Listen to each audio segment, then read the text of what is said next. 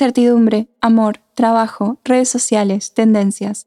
10 minutos para charlar sobre temas que nos importan porque no, no somos tan raros y no, no estamos solos. Soy Flor Nieto y esto es Vida Milenial.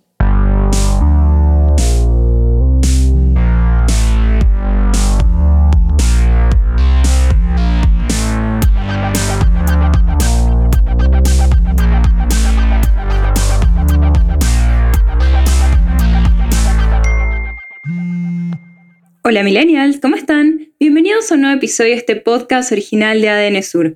Hoy vamos a hablar sobre mejorar la productividad.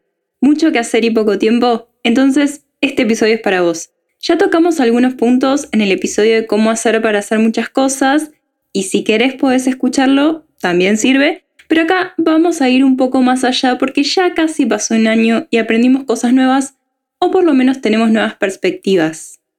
¿Qué es la productividad? Muchos definen la productividad como la cantidad de trabajo útil que un individuo puede sacar adelante en una unidad de tiempo. ¿Aplica solo a las empresas?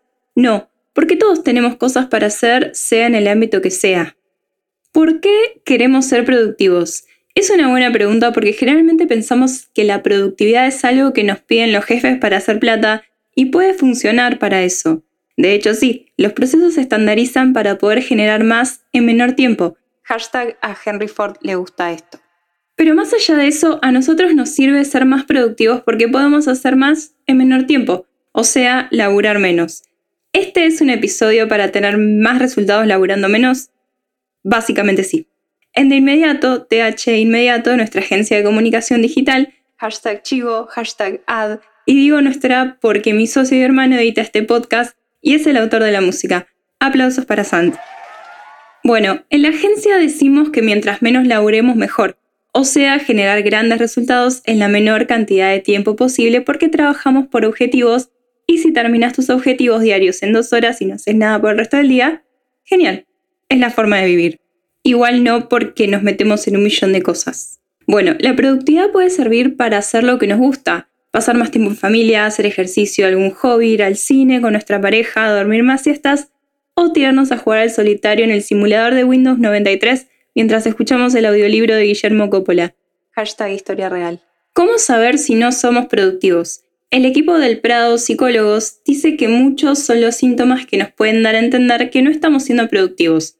Por ejemplo, tenés largas listas de cosas por hacer y cada día son mayores, terminás tu día y no hiciste ni la mitad de lo que tenías planteado, no cumplís con tus compromisos laborales a tiempo, siempre te atrasás, estás dedicando mucho tiempo a una parte de tu vida y no a otra. Por ejemplo, sos eficaz terminando las tareas en el trabajo, pero no sos capaz de ir al gimnasio y terminar una rutina de ejercicios.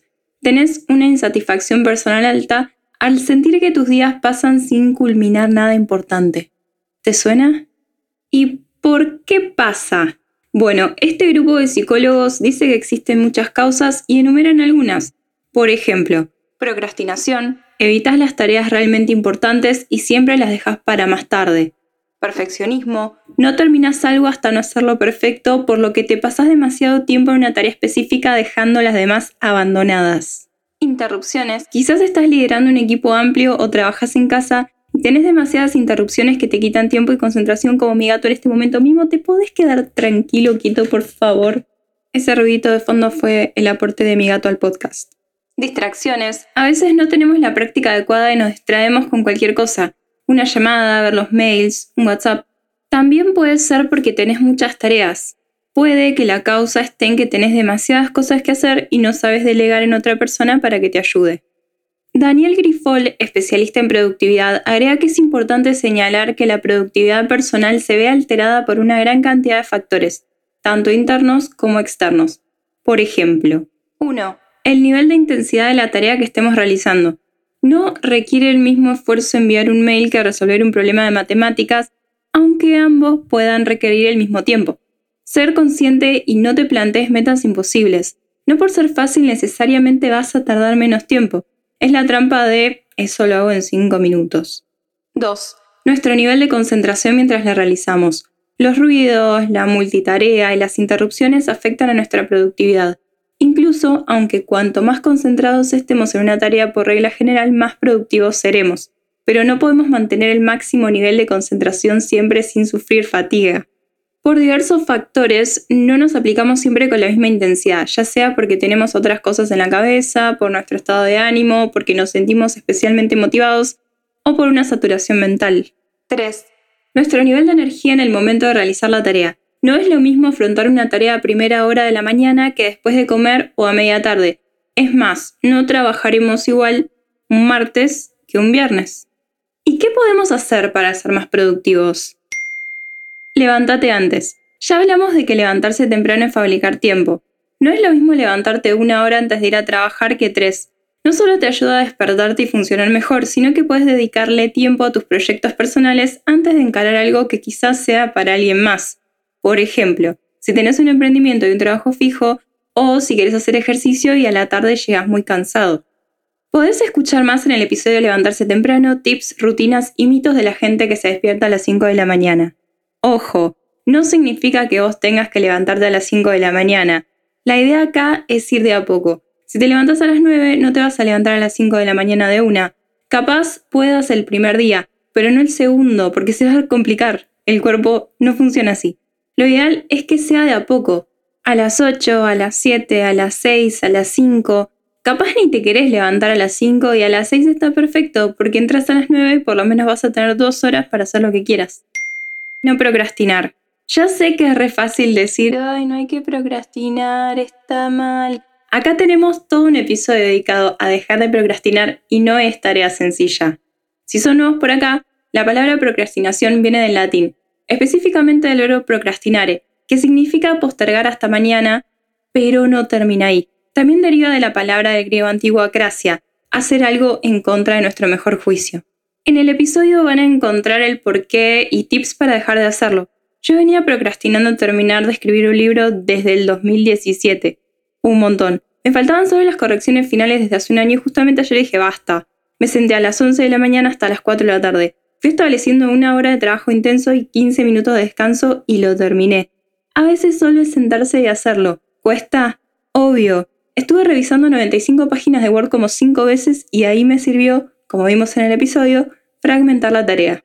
Primero reviso la ortografía, después emparejo los términos, después veo de poner tal cosa en itálica, después desgrabo esto pendiente y así. Realmente me sacó mucho espacio y mucha culpa de estar machacándome, tengo que terminar el libro, tengo que terminar el libro. Moraleja, si hay algo que te lleva menos de 15 segundos, hacelo ya. Capaz solo sea contestar un WhatsApp. Ese tiempo que estás recordando que tenés que hacer algo también es tiempo perdido que podrías estar utilizando para otra cosa. Cambiar la mentalidad. El portal Equipos y Talento señala, un trabajador no es mejor por estar más horas en su puesto.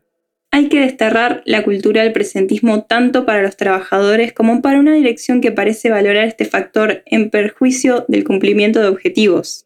Cada uno debe tener determinados objetivos que cumplir y por ellos ha de ser evaluado. Quizás terminas tus objetivos semanales en cuatro horas por estar súper concentrado y por ahí es. No se trata de trabajar más, sino mejor. Reconocer lo que nos quita el tiempo, aunque sea un ratito. Por ejemplo, estar un rato dando vueltas viendo qué ponerse y llegar tarde a todos lados. O no organizar las comidas, terminar acostándote tarde porque no sabías qué corno comer y te quedaste en el sillón mirando Instagram y esperando que la inspiración divina llegue. Identificar esas pequeñas cosas y buscar cómo solucionarlas planificar el guardarropas, las comidas, las tareas, etc. La cosa es administrar el tiempo y ver dónde tenemos esos huecos. No se trata tampoco de ser un robot ni de calcular cada movimiento, pero si podemos implementar pequeños cambios que nos simplifiquen la vida, mejor. Ahora que tenemos un poco más de tiempo, vamos a aprender a organizarnos para optimizar. Algunas personas me dicen, ay, es que vos sos muy estructurada, si no fuera estructurada no podría hacer ni la mitad de lo que hago. No es que suene, ay, ay, ya sé muchas cosas. Pero es verdad, no podría tener un trabajo fijo, un emprendimiento, un podcast, un blog, editar el suple del domingo y terminar de escribir un libro que viene pendiente hace mucho. Además de otras cosas que surgen porque siempre hay un lugarcito para algo más. Aunque acá mi hermano socio me dirá que no y que afloje un poco. Hashtag para un poco loca. Y la estructura no es de, ay, esto es así porque tiene que ser así porque sí. Porque todo el tiempo en la agencia estamos viendo cómo cambiar los procesos para que nos lleve menos tiempo y poder hacer más y mejor. No es la estructura como fin, sino como medio. Las estructuras nos permiten generar procesos más eficientes para emplear menos tiempo en determinada tarea o por lo menos eliminar los tiempos muertos. no tiene sentido sentarme enfrente de la computadora a esperar a que se me caiga una idea. Entonces es importante desarrollar una metodología que me funcione para no perder tiempo. Y así funciona con todo. Puede ser desde tener una agenda hasta calendar blocking, administrar tus tareas, cronometrar la cantidad de tiempo que vas a pasar de ciertas cosas como para obligarte a sentarte. Puede ser un montón de cosas. Lo que te quede más cómodo porque es tu ritmo, tus tareas y tu vida. Se trata de ser conscientes e implementar cambios de a poco hasta convertirlos en hábitos. Lo más importante es saber por qué lo haces. La productividad no es un fin, sino un medio, una herramienta que nos ayuda para lograr lo que tengamos ganas de lograr, sea escribir un libro, pasar más tiempo con las personas que queremos o dormir más siestas. Sea lo que sea, vos elegís. Si te gustó este podcast, seguilo. Si querés dejar algún comentario o proponer un tema, podés buscarme en www.adnsur.com.ar y en mis redes sociales. Muchas gracias por escuchar y hasta la próxima.